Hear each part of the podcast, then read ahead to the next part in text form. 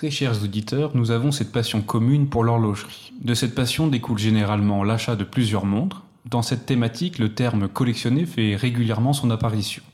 Mais finalement, qu'est-ce que cela veut dire collectionner? Aujourd'hui, nous sommes accompagnés de Marco Gabella. En plus d'être le cofondateur du média Watchonista, il est aussi collectionneur de montres, mais pas que.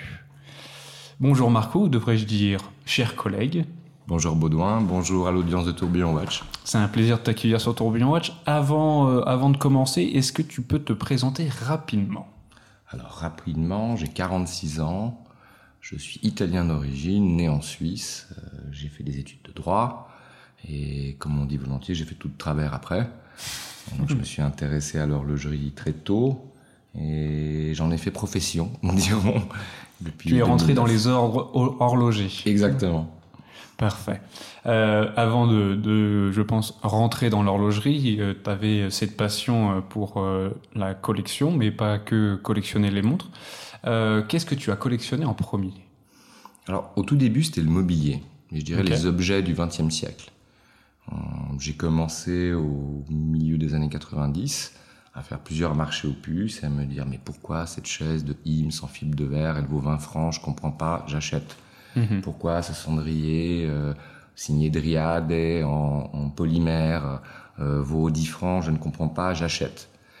Et euh, c'est venu assez naturellement, euh, avec une envie de comprendre, j'aurais envie de dire. Oui, tu as, été d'abord drivé par l'envie de comprendre le produit et, ce qui, et son univers?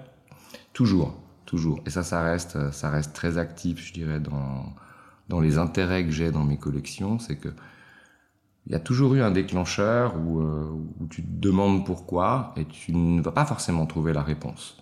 Mais il y a un objet intrigue, un objet a une histoire, il a un passé, euh, et aura-t-il un futur? Parce que -hmm. voilà, ce qu'on appelle les modernes classiques, par exemple dans le design, c'est aussi des objets qui ont été créés à un instant T, mais qui peuvent voyager dans le temps, qu'on verra dans tous les intérieurs, parce qu'ils ont été vertueux. Donc très tôt, ben, ça a été de traquer ces objets qui étaient justes pour toujours, on va dire. Okay. Et justement, cet intérêt qui, euh, pour comprendre le produit, et de fait, on a découlé euh, le fait de collectionner. Euh, Est-ce que tu arriverais à dire quel a été l'élément déclencheur de la collection que, que tu t'es constituée? Il n'y avait pas ce côté d'accumuler. Ouais. Je, je, ferai une, une, définition négative parce que je suis plus à l'aise avec ça.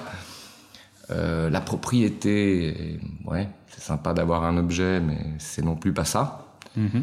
Mais je crois qu'à chaque fois, il y avait le facteur d'être un peu un préservateur, si j'ose dire. Pour moi, collectionner, c'est chercher à comprendre la valeur culturelle et sociale d'un objet. Donc cette question, elle se pose à un instant T parce qu'on est face à l'objet. L'objet, on, on l'aura peut-être des siècles chez soi parce qu'on n'a pas la réponse, on peut pas le tracer, on sait pas de qui il est. Ça m'est arrivé d'avoir par exemple une chaise que j'ai ici, qui est un, un lounge chair d'un architecte brésilien qui est Oscar Niemeyer. Mais c'est pas signé. Il m'a fallu 7 ans pour trouver ce que c'était. Ouais. J'étais très content le jour où j'ai trouvé blague à part. Mais justement, comment comment t'as fait? T'as cet objet qui est non signé.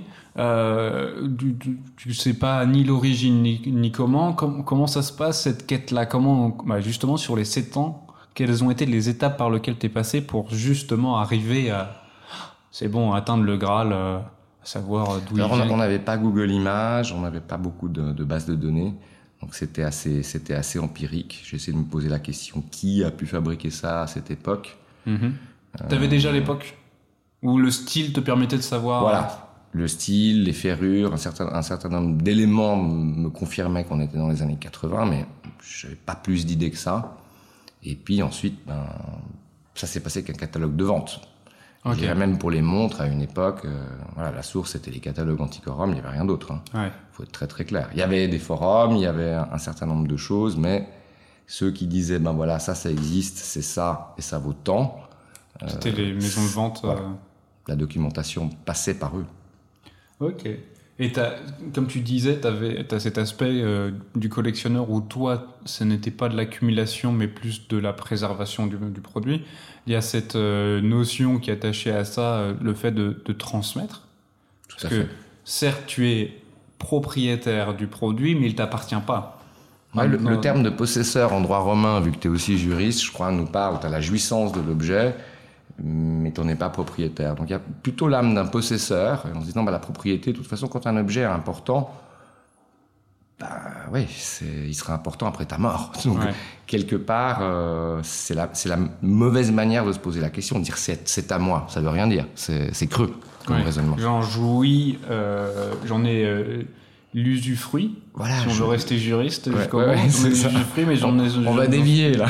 oh là, oh là, Chers amis non juristes, excusez-nous d'avance. on s'est retrouvés. Revenons à l'horlogerie. Mais justement, tu as un truc qui est très intéressant. Je veux, je veux continuer sur ça avant de continuer.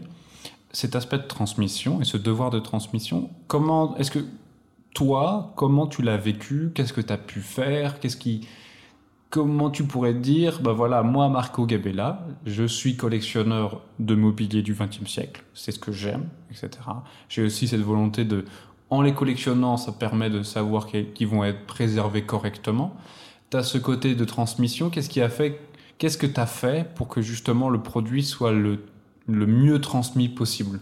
Déjà, pratiquement, euh, les meubles, ça prend un peu plus de place que les montres.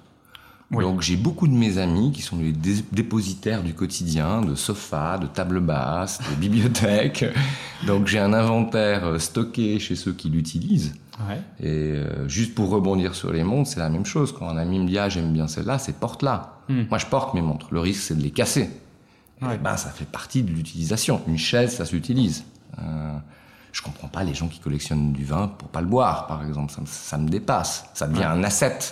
Et c'est en, guillemets. Ce n'est plus de la collection, c'est un, investissement financier. C'est un choix, mais là, ça veut dire qu'on est purement dans une logique qu'est-ce que ça coûte, qu'est-ce que ça peut prendre, mm. et, c'est tout.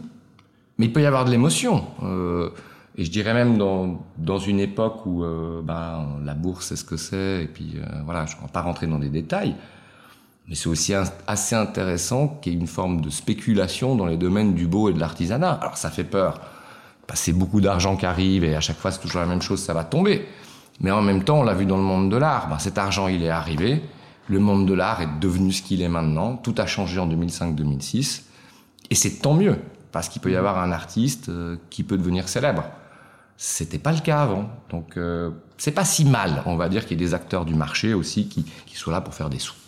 Parce que dans une chaîne, quand on fait du beau, il faut aussi gagner de l'argent. Oui, oui, ça c'est sûr.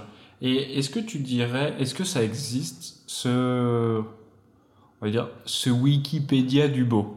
Dans le sens où tu as ce, euh, tous les beaux objets, ou en tout cas l'immobilier, tu as une question, c'est là où tu vas, tu auras euh, la traçabilité du produit, tu auras les infos sur euh, le créateur, etc. Est-ce qu'il y a une encyclopédie du mobilier du XXe siècle?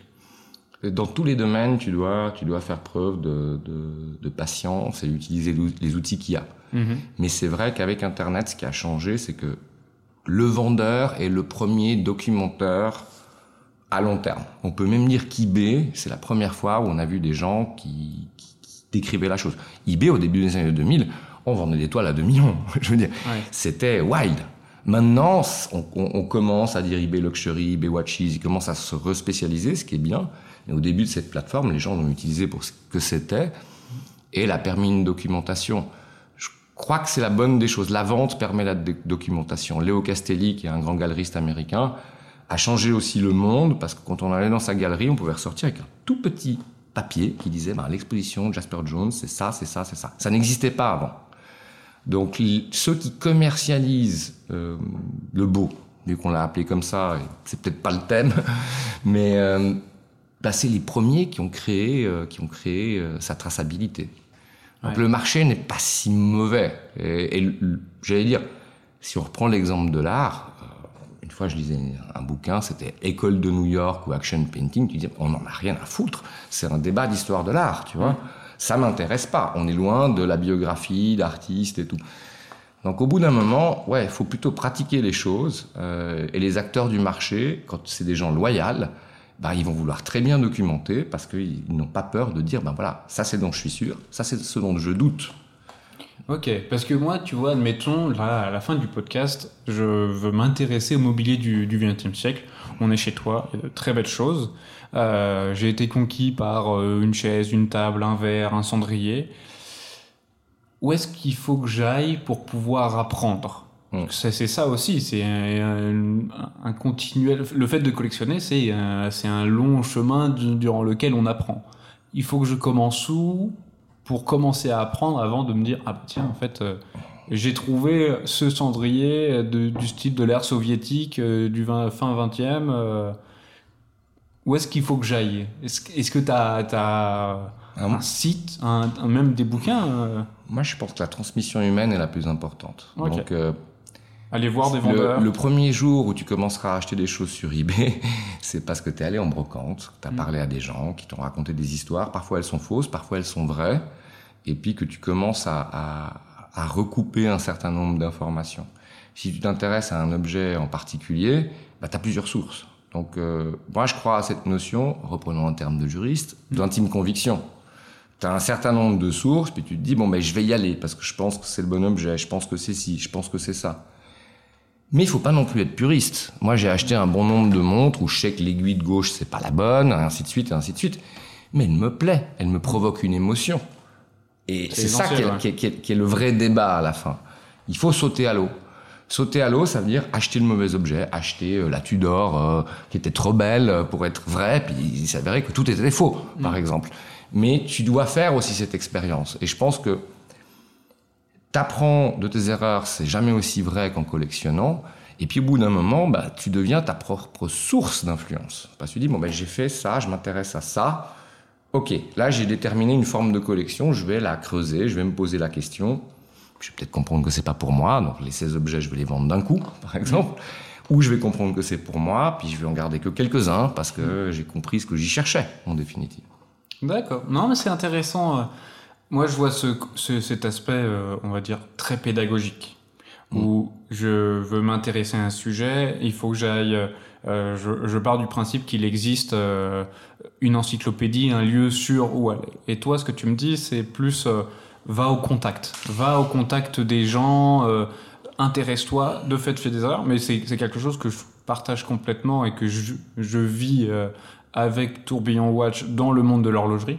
Où c'est, moi, je, je, vois ça comme, je, suis collectionneur de, de personnes où justement c'est bah tu vas en voir certains, t'en rencontres, t'aurais peut-être préféré ne pas les rencontrer, mais t'as as pu apprendre des choses, etc. Je vois ça comme ça. Je suis totalement en axe avec ça. Et pour continuer dans le mobilier, pour moi, il y a un très très bon exemple qui est la chaise euh, du Corbusier en, en lounge chair. Mm. Plus sa référence ici, euh, sur un châssis en métal, euh, dessiné par Perriand, blague à part, hein, qu'on attribue au Corbusier. Bah, tous les gens qui ont de la référence et du style l'ont acheté. Mais ils l'ont acheté parce que c'est une référence. Et elle n'est jamais utilisée. Ces gens ne sont pas assis dans la chaise, dire elle est confortable. Qui c'est qui l'a fait? Ah, c'est Mario Bellini, c'est un Italien, je vais chercher à comprendre. Donc la référence, c'est aussi très dangereux. Parce que tu vas acheter un objet qui est reconnu pour des raisons X, Y, Z. Mm-hmm. Mais est-ce que tu t'achèteras dedans? Bah, Là, c'est le bon exemple. Elles sont 100% sont inutilisées dans la cheminée, et puis, et puis voilà. C'est ça. C'est peut-être le fait de. C'est. C'est la mauvaise collection, je dirais. C'est peut-être euh, qualifié un peu trop fort, mais euh, le fait de se dire, bah, t'as utilisé un objet, enfin, t'as acheté un objet, t'en es le, le possesseur, mais tu l'utilises pas. Mais pour moi, c'est surtout vouloir les bons objets pour les mauvaises raisons. Oui, c'est ça. Je le, je, le, je le, dirais. Parce que là, il y a des gens qui ont une Royal Oak, qui la trouvent géniale, qui vont t'expliquer pourquoi. Puis il y a des gens qui veulent une Royal Oak parce que c'est la montre qu'il faut avoir. Mais, l'aspect transmission est, très intéressant. Je... On va arriver tout de suite à l'horlogerie. Tu as commencé avec le mobilier du XXe siècle. Comment on passe des chaises, des tables, des tableaux, des cendriers, des verres, des, des vases, des fauteuils à une montre? Eh bien, bêtement, géographiquement, en changeant de Lausanne à Neuchâtel pour faire mes études de droit. Alors, je vais en brocante, ben, il y a plus rien. T'as toujours. Euh, euh, je, je, veux euh, éclaircir un point. Tu as utilisé plusieurs fois le mot brocante. Hmm. Comment. Quel est, est-ce que tu as le souvenir de la première fois où tu es allé en brocante? Écoute, ça devait être avec mes parents. Et mes parents m'emmenaient un peu partout, y compris dans les musées. voilà. Je leur remercie de nous avoir ouvert au beau, ma sœur et moi, à un âge où on n'est pas censé souvenir des choses. Donc euh, j'ai vu Rome quand j'avais 4 ans. J'ai pas des, des, souvenirs très clairs, euh, Mais je me souviens que souvent on allait en brocante, que eux aimaient bien acheter des objets. Euh... Tu avais cette éducation au moins d'aller chiner. Voilà, on, peut dire ça. Chercher, des, chercher une valeur euh, qui peut nous plaire, on va dire. Tu arrives à Neuchâtel après avoir quitté Lausanne. Tu arrives à Neuchâtel pour tes études? Voilà, de droit. Là, tu fais, euh, tiens, où sont les puces, euh, les brocantes du coin mm. Et tu arrives et qu'est-ce que tu vois? Eh bien, je vois des étals avec des tout petits objets, souvent sans bracelet, des têtes de montre, comme on dit. Puis je dis, c'est quoi ça? Et bah, la démarche a été la même. C'est que j'ai commencé à collectionner les montres avec l'approche fonctionnaliste du design. C'est-à-dire qu'un objet, il a avant tout une vertu de remplir une fonction. Il faut le trouver fonctionnel, c'est ce qui va faire sa qualité. Ensuite, il peut être beau et décoratif. Et c'est vrai que ben, j'ai vu euh, la première montre que j'ai achetée, c'était une Omega, un calibre 30 mm. Euh, J'allais dire très protestant dans son affichage. C'est un instrument, on n'est pas là pour rigoler. Mm ben j'ai vu ce cadran, j'ai vu, j'ai jugé ça avec les mêmes réflexes qu'un objet de design industriel en disant c'est très beau, c'est très juste. Quand est-ce que ça a été fait, je ne le savais pas. Je suis très impressionné quand j'ai trouvé que ça a été fait dans les années 40. Mais ça me parlait et je considérais que ça avait une, une valeur euh, euh, aujourd'hui encore, on va dire. Mm. Donc ça a commencé comme ça. Euh, J'achetais, je comprenais pas ces petits trucs, mais bon, je parle des prix, j'ai tout dans des moleskines. Ça fait peur. Hein, je veux dire, euh, c'était 20 francs la première montre. Ouais. Voilà, on va pas rentrer dans les prix de l'époque parce que ça fait mal à la tête. Oui, oui, et à la fois, euh, tu as été témoin ou on est témoin de, cette évolution. Mais euh, est-ce que tu dirais que cette évolution du prix est aussi corrélée au fait que les gens soient un peu plus éduqués sur le sujet? Parce qu'on revient, t'arrives en quelle année à peu près à Neuchâtel, toi? J'arrive en 1994. Ouais. 94, pardon. T'inquiète pas, j'ai fait le, switch maintenant depuis quelques temps, mais est-ce que c'est dû au fait que justement il y a un plus grand nombre de gens qui sont éduqués sur le sujet de l'horlogerie, du fait de Watchonista, du fait d'Internet? Écoute, pour moi, ça reste, ça reste euh, un mystère complet. On va dire, pour tous les objets de collection, on va dire tous les objets qu'on a créés dans, la, dans le XXe siècle. Les époques ont marché, on a redécouvert l'art déco, on l'a valorisé, on a pris du temps à valoriser les objets en fibre de verre, en plastique des années 50-60, mais ils sont valorisés. Et on a toujours eu ce, décalage euh, où, bah, à l'époque d'après, on jette. On jette parce que c'est plus la mode. Euh, l'école de Nancy, euh, les gens achetaient de l'art nouveau au bord de, bord de la route dans les années 70 parce qu'ils s'achetaient des meubles en plastique. Donc, faut être conscient de, de, cette, de cette, ce besoin du renouveau. Et la génération qui vient après veut plus du, du passé, c'est normal. Mais dans l'horlogerie, honnêtement, je n'ai pas d'explication rationnelle pour expliquer pourquoi euh, il y a eu ce regain d'intérêt pour un objet mécanique où, en définitive, on avait mille solutions de donner le temps. Mm-hmm. Euh, pourquoi c'est devenu un phénomène mondial? Pourquoi ça a passionné un certain nombre d'individus à l'époque où j'ai commencé, c'était la montre de poche. Hein, je veux dire. Et c'était mille gars qui faisaient le marché, qui collectionnaient, et voilà. Et ça a changé. Ça a changé. Et puis, plus je, plus je prends du recul, je me dis qu'il reste quelque chose d'assez extraordinaire dans un objet mécanique qui donne le temps. Donc, je pense qu'il y a un côté euh, philosophique, voire la pierre philosophale, ou je sais, sais pas quoi, comment l'exprimer. Je sais toujours pas comment le nommer, mais il y a un côté irrationnel, rassurant, d'un objet qui fonctionne euh, sans les contraintes actuelles. Et je pense même avec tout ce qu'on vit maintenant, euh, on n'aura bientôt plus rien, on va dire. C'est un objet encore plus, encore plus rassurant. Mais pour moi, quand on analyse dans le, dans, dans le détail, et si on veut le faire avec une approche d'économiste keynésien, c'est pas rationnel de donner une, une, théorie qui tient la route pour expliquer économiquement pourquoi autant d'intérêt. Mais je pense que c'est plus des quêtes individuelles de gens, et en discutant avec plusieurs collectionneurs, bah, tu te rends compte que chacun se posait des questions dans son coin, puis que le coin est devenu, comme tu l'as dit avant, un peu global grâce à Internet. Mm. Global parce qu'on bougeait sur les foires horlogères, puis en marge on se parle. Global parce qu'il y a les ventes aux enchères, et en marge on se parle. Donc c'est un phénomène à, Un peu boule de neige qui a pris de l'ampleur avec les années. Quoi. Voilà, la nuit ardente. Euh, mais mais c'est pas rationnel pour moi. Et c'est ce que j'apprécie. Et euh, comme tu le disais, le fait de collectionner te fait rencontrer des, beaucoup de gens. Euh, est-ce que parmi, euh, enfin, dans ton voyage horloger, dans ton voyage de collectionneur horloger ou pas que horloger, est-ce que tu as, as, rencontré, tu as fait une rencontre qui t'a marqué? C'est il y a un avant, un après. La personne où tu te dis ah ouais. Écoute, j'ai envie de dire, j'en ai eu plusieurs. Ouais. Et j'ai de la difficulté à, à, te dire quelle est la plus importante.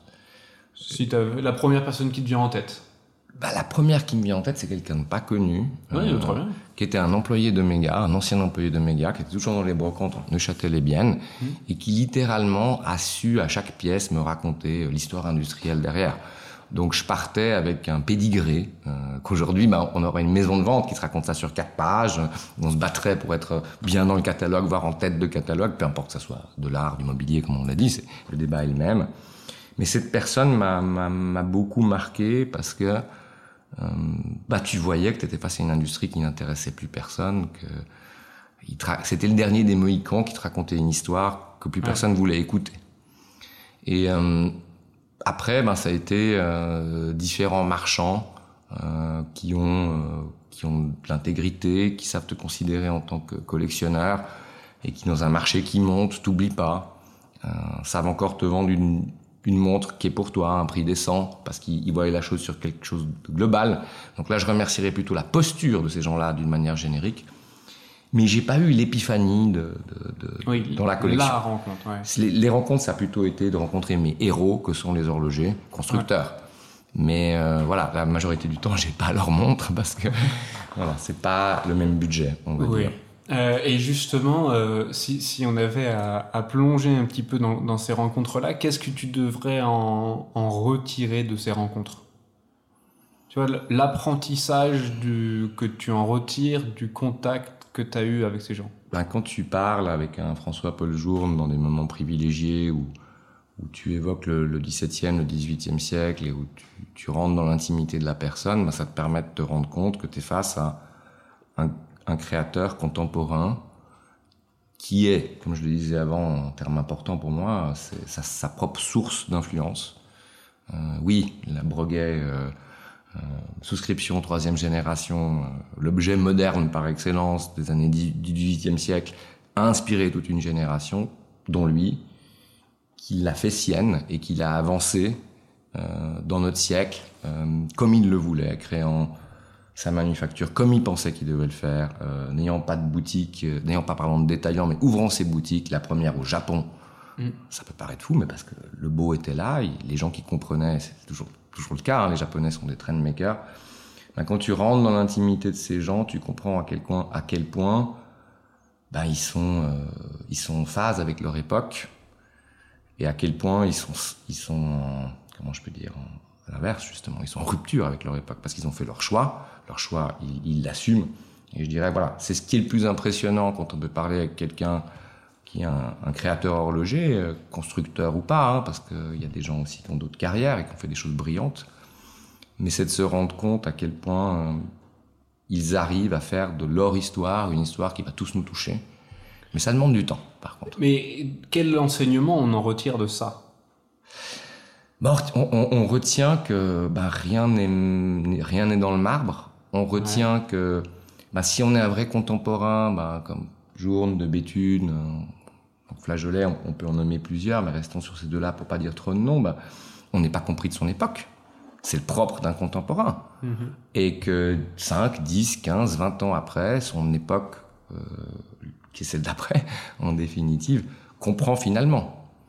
Donc quand on, quand on fréquente ces gens et on voit qu'ils ont un point de fuite, ce qu'on retient, c'est qu'on comprend assez vite euh, qu'ils seront the next thing, comme on dit en bon français. Mais après, avec quelle portance? Moi, j'étais loin de m'imaginer que cette nouvelle horlogerie allait exploser comme maintenant sur, sur le marché de collection. Ouais. Je savais que c'était une valeur, que c'était une valeur qu'on ne reconnaissait pas. Mais voilà, le principal apprentissage de s'intéresser aux gens qui font et à ces rencontres-là, ça a été vraiment ça. Ça a été de, de me rendre compte qu'il y allait avoir un succès pour ceux qui font aujourd'hui, mais que ça se passera demain. C'est ça, et ce qui est important avec euh, le point commun avec tous ces hommes-là, c'est aussi le fait qu'ils avaient, euh, comme tu l'as, comme tu l'as dit, euh, ce point de fuite. C'est qu'ils ont leur objectif, ils ont leur but, et c'est ce qui les, les drive, et, euh, et qu'importe les, les intempéries d'aujourd'hui, ce qui compte, c'est devant, et c'est pas ce qu'il y a derrière. Garder une hygiène, garder une, une fidélité à l'idée de base. Il y a ce film que j'aime beaucoup, qui est The Player de Robert Altman, où au début, on, veut, on veut faire un film d'indépendant, faisant la version courte, ça devient une grosse production avec des acteurs, on tue le projet. Et bien souvent, ben, j'ai aussi assisté à ça, hein, en disant, ben... Tu as déjà vu des projets qui devaient être euh, un, petit niveau, et tu vois le truc euh, monter beaucoup trop et perdre son âme? C'est ça. Petit niveau, c'est même pas le cas, mais perdre de sa sincérité, parce que c'est fantastique aussi de faire des, des, des, des, choses à grande échelle. Tissot nous a montré dernièrement, avec une montre incroyable, qu'on peut avoir une machine de guerre pour une fraction du prix d'autres montres. Mhm. Donc la valeur, elle est à différents niveaux de prix. Mais il faut pas se tromper de cible, justement, en disant Ah, mais il y a un tel intérêt, alors en réalité, on va la faire comme ça, puis vu qu'ils ont les moyens de payer, on va la faire plus cher. J'ai vu beaucoup de projets qui auraient pu euh, être le premier projet, avec le volume qu'il a, mais devenir le premier, le deuxième, le troisième et le quatrième, et au final, ne, ne jamais être commercialisé. D'accord. Et justement, avec ton, ton expérience longue de, plusieurs décennies. je ne veux pas te vieillir loin de c'est ça. Saint Marco Gabella, collectionneur de Renault. Ah là, je crois que je suis plutôt prêt pour quelques années de purgatoire. Justement, quels seraient un petit peu tes conseils pour collectionner Et si on doit rester dans l'horlogerie, tes, conseils pour collectionner euh, des montres? Quels seraient tes, deux ou trois conseils où là, justement, tu me donnes un conseil à moi, je commence à m'intéresser à l'horlogerie, je commence à avoir à peu près une idée de ce que je recherche, quel conseil tu me donnerais avec l'expérience que toi tu as Le premier conseil, oublie la notion de marque. Intéresse-toi aux produits. Intéresse-toi à ce que tu as devant les yeux. Touche les objets. Essaye-les. Mets-les à ton poignet. Parce que souvent, tu as envie de quelque chose, puis à ton poignet, c'est une brique. Hmm. Pour X ou X raisons. C'est peut-être pas le produit le problème, c'est peut-être ton poignet le problème. Mais en définitive, euh, essaye, euh, touche euh, et ne pense pas à la notion de marque. Parce que c'est là où on se trompe. On se dit, ah mais j'ai envie d'une Rolex, j'ai envie d'une Patek, j'ai envie Ok, fine. Euh, j'ai envie de dire à tout le monde déjà qui nous écoute, moi je suis dans votre position parce que tout ce que j'ai pu acheter à une époque, depuis novembre, c'est plus possible. Donc je suis à nouveau un nouveau collectionneur qui doit m'intéresser à d'autres territoires. Bah, je me suis racheté des Swatch bêtement mm. dernièrement. Euh, j'ai remis au point ma, ma collection de Bulova, parce qu'il y a encore quelques accutrons. J'en ai trouvé une démentielle signée École de l'horlogerie du Locle de 1972.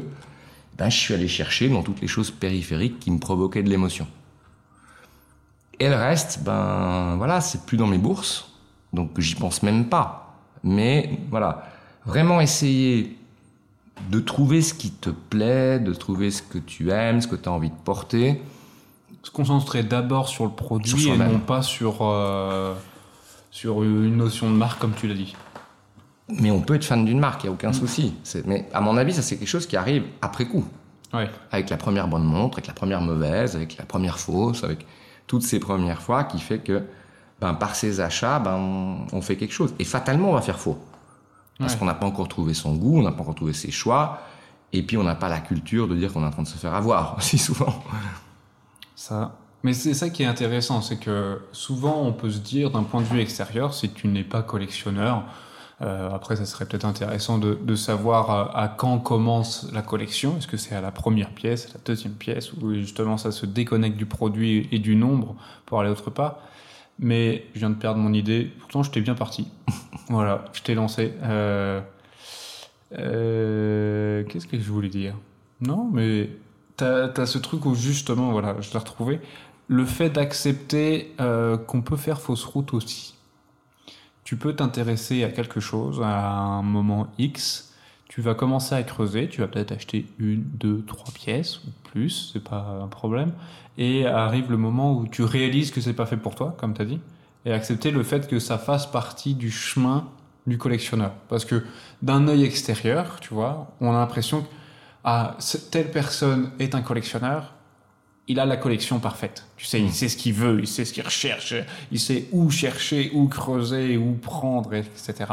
Alors qu'en fait, toutes les collections que tu vas pouvoir voir ne sont que la partie émergée de l'iceberg. Il faut regarder tout en dessous toutes les erreurs qui ont été faites.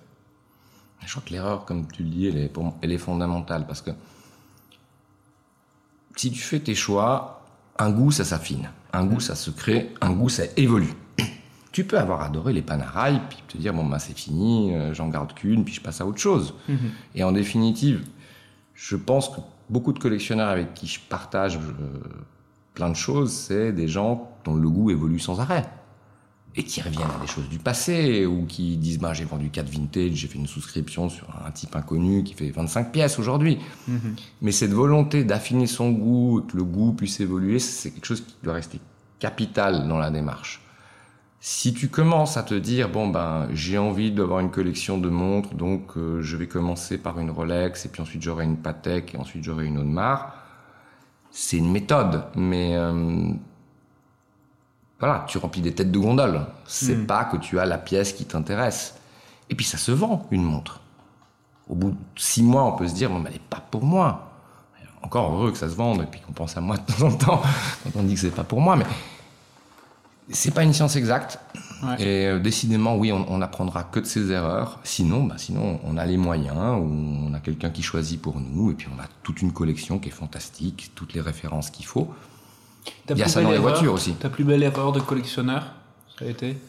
Euh, J'en parlais avant, c'est Tudor euh, que j'ai acheté sur une brocante. Franchement, c'était trop bon marché et tout. J'avais tous les éléments pour savoir qu'elle était fausse, que le cadran était faux et tout. Mais tu te dis c'est trop beau, puis tu sors et puis, tu te rends compte que ça la fait pas. Et puis j'étais tellement con de la situation, disons-le clairement, que je suis même pas allé me plaindre. Hmm. Je suis resté avec cet objet qui est toujours euh, dans, un, dans un, coin ici. Moi, j'ai un projet de lui gicler le cadran parce que tout est Rolex pour en faire quelque chose, mais même pas. Je veux dire, j'ai cette pièce stigmatisée, elle doit rester là. Je peux pas la revendre parce que c'est faux. Je peux pas l'acheter parce qu'il y a quand même des pièces Rolex. Mm. Je peux certainement pas la porter parce que ça nuirait à ma réputation. Mais, euh, mais, elle, est là. Donc l'erreur est toujours présente. Trop Puis après, il y a les erreurs de goût aussi. Parce que plus jeune, on n'a pas un goût qui est très sûr. Sur la montre qu'on m'a offert pour mes 18 ans, euh, c'est une Breitling euh, bicolore, or acier, cadran bleu. je la regarde aujourd'hui, je me dis, mon Dieu, j'étais baroque à l'époque. Loin du minimalisme actuel. Et justement, à propos de, baroque et de minimalisme, tu, tu m'as dit que la, période qui t'intéressait pour le mobilier, c'était le XXe siècle. Pour les montres, c'est quelle période qui t'intéresse, qui te plaît? Alors je crois que je suis en pleine transition, on va dire. Déjà. Tu ben, passes de quoi à quoi? J'ai aimé collectionner le passé. C'est compliqué de collectionner le futur. D'une manière générale. Non, mais le passé lointain. Donc vintage, c'est un terme qui vient des Portos à la base, qui nous renseigne que ça a plus de 25 ans. Ok. Et euh, donc ça a plus de 25 ans, on va dire. Donc tout ce qui est 40, 50, 60, 70, et, euh, des belles années de l'horlogerie. En termes de créativité, il y a eu beaucoup de choses. Des choses incroyables. Et puis, bah, quand j'ai pris conscience de la révolution qu'étaient en train de faire certains horlogers indépendants, bah, j'ai essayé de me donner les moyens d'acquérir leur montre. Donc ça veut dire que j'ai dû vendre le passé aussi. Euh, mhm. donc maintenant, je suis dans un processus où je vais beaucoup vendre de pièces du passé pour essayer d'acheter des horlogers contemporains. Et c'est clair que la période qui me touche le plus, on va dire, ben, c'est celle du début des années 2000, fin des années 90, où ben, on a eu des choses un peu folles qui sont sorties. Euh, euh, voilà, on a eu des time changers euh, très importants. Et, ces montres de la première fois, j'essaye de les acquérir. On a, on a Audemars Piguet avec la Star Wheels, ces disques qui tournaient. derrière, on va chercher, c'est une montre qui a 250 ans, qui, qui, a inspiré la chose. Ensuite, on a Antigua de Vianney Alter, où le gars arrive avec euh, plein de cadrans éclatés, un truc steampunk. Il me partageait que le premier jour à Bâle, tout le monde se foutait de sa gueule, puis le lendemain, certains sont revenus en disant on a peut-être loupé quelque chose. Hmm. Et il y a ces montres où ça, où ça a changé. Dernièrement, j'ai acquis une Breguet Tradition de première année de production, parce que c'est la première fois on a mis le mouvement devant. Hmm. C'est ces montres de la première fois, euh, des gens qui ont changé quelque chose qui était euh, inscrit dans le marbre mais surtout, comme je l'ai dit avant, qu'on continuait des dialogues qui ont été créés il y a 200, 300 ans. C'est ça que je trouve fascinant. Et est-ce que tu as une découverte euh, d'un horloger indépendant là, que tu as faite dernièrement et que tu aimerais en parler aujourd'hui? Je pense que je peux parler de Rémi Cools. Je ne vais, je vais pas parler d'autres d'autres on a pu voir sur le podcast euh, ici. Parce que Rémi, euh, Rémi m'a impressionné. Je l'ai rencontré au prix Gaïa il y a quelques années. Et puis je vois sa montre. Je dis c'est quoi ça? C'est quoi ton histoire? Tout. Mm. Puis il m'explique ouais alors le cahier des charges pour la montre école, il y avait des béliards. Je voulais pas faire une horloge, donc j'ai fait une montre. Donc le gars, il s'est intéressé tout de suite au truc le plus pourri à gérer en horlogerie, qui est le remontage par bélière parce qu'il voulait faire son truc. Et Rémi, euh, Rémi, ça fait longtemps qu'il me fait l'amitié qu'on puisse échanger sur ce qu'il est en train de faire. Et simplement, bah, je pense qu'il a cette carrure. Je, mentionnais un jour. Lui, c'est bon, il a sa légende, légende personnelle pour euh, paraphraser Coelho. Il y a une ligne droite, il va où il veut, où il doit aller, et c'est tout. Donc ce radicalisme, euh, voilà, il prendra pas d'otages. ça, me touche parce qu'en définitive, c'est comme ça qu'on fait des grands projets. C'est on est, est très très intègre dès le départ et puis en faisant le minimum de concessions. Et justement, de, ces pièces qui vont euh, petit à petit euh, constituer ta collection, qu'est-ce que qu'est-ce qu'il faudra en tirer comme enseignement? Comme tu disais, la Breguet, le fait que ce soit la première où tout d'un coup les codes ont été remis en jeu. Euh, le, tout en respectant ce qui, est assez fou, tout en respectant les codes de l'horlogerie. Tu respectes les codes de l'art horloger, ce que j'aurais dire, mais tu viens challenger le design horloger. Est-ce qu'il y aurait un enseignement euh, que tu aimerais partager ou que toi tu as, as, eu, tu fais Ah ouais, en fait, et ça vient confirmer le fait que ça, ça t'intéresse? Je pense que c'est un peu difficile à exprimer, mais je dirais qu'il y a une superposition dans toutes mes collections et, mes intérêts. Je collectionne aussi des affiches. Euh, mais voilà, il y a eu, euh, il y a eu des, des personnes qui ont proposé des, des, démarches qui étaient novatrices, qui étaient novatrices par rapport à leur époque, et qui étaient novatrices par rapport au classicisme, c'est-à-dire en mhm. regardant très loin, jusqu'au grec, pour faire très simple. Et moi, c'est surtout ça qui m'a touché. Et je pense d'être contemporain, c'est c'est ça, c'est ces gens qui savent offrir une alternative à quelque chose qui a déjà existé, qui est très bien, mais qui savent le remettre dans, dans l'époque et avec la culture de l'époque d'où ça vient. Et l'horlogerie en est un très bon exemple parce que aucun horloger qui pratique, aucun horloger constructeur qui est capable d'innover aujourd'hui n'a pas la culture du passé. Il sait maîtriser le passé. Et on, peut commencer par Daniels, je veux dire, euh, The Art of Breguet l'idée d'essayer de recomprendre comment Breguet fabriquait, euh, c'est innovateur. Donc tout le monde dans ce milieu-là a fait le choix de marcher dans, les, dans le passé, mhm.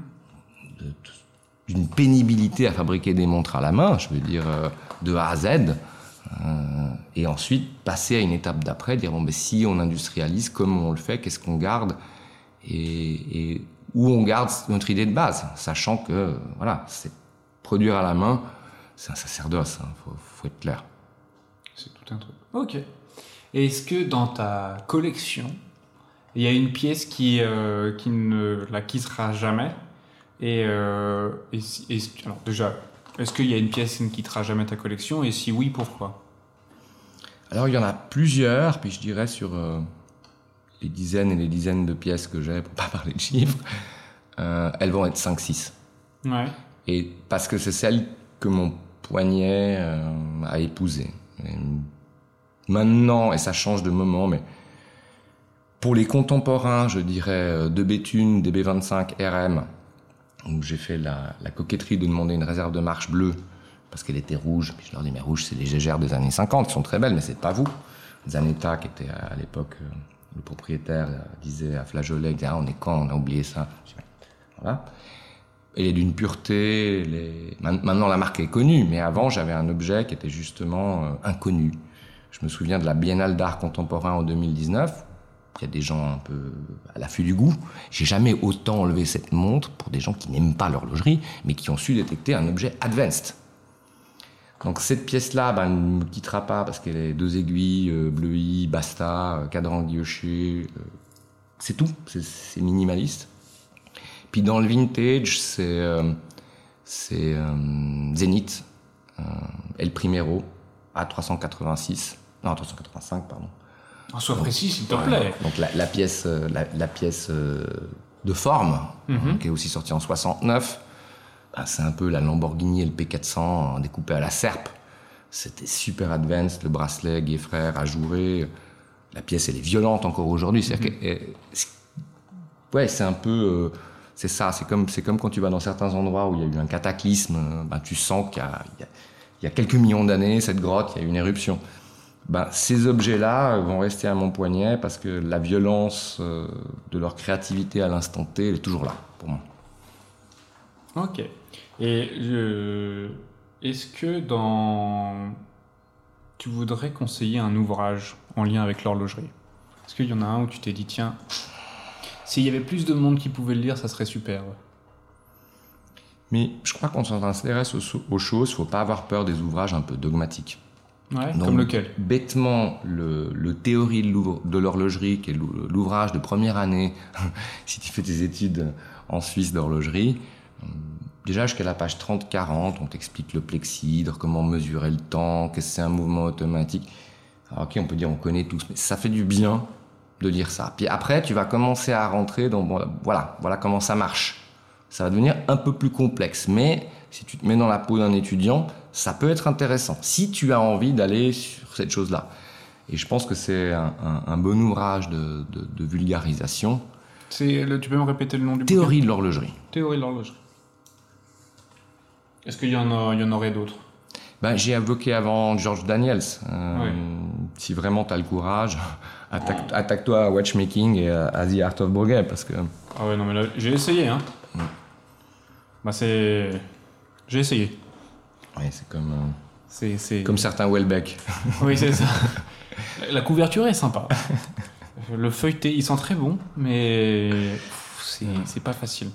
C'est pas facile, mais je suis tout autant respectueux des gens qui, qui ont réussi à aller jusqu'au bout et qui ont compris. Euh, enfin, c'est une masterpiece qui n'est pas à la portée de tout le monde, à la compréhension de tout le monde.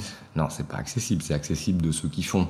Ouais. Mais c'est très intéressant, de, surtout dans The Art of Boguet, de voir comment il a tâtonné pour trouver les gestes et comment, d'une manière assez humble, il dit mais à mon avis ça doit se faire comme ça.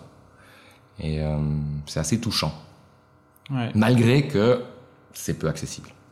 Mon cher Marco, merci beaucoup pour euh, ton temps et ces enseignements-là que tu nous as partagés. Mais un grand plaisir.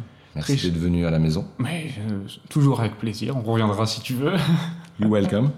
Très chers auditeurs, j'espère que ce podcast vous a plu et qu'il vous a permis d'en apprendre un peu, d'un peu plus sur, euh, sur l'art de collectionner, sur l'horlogerie. Si vous souhaitez approfondir vos connaissances ou bien même découvrir l'horlogerie indépendante, je vous invite à nous suivre sur les, les réseaux, que ce soit Instagram, Facebook, LinkedIn ou vous rendre sur notre site internet tourbillon-watch.com.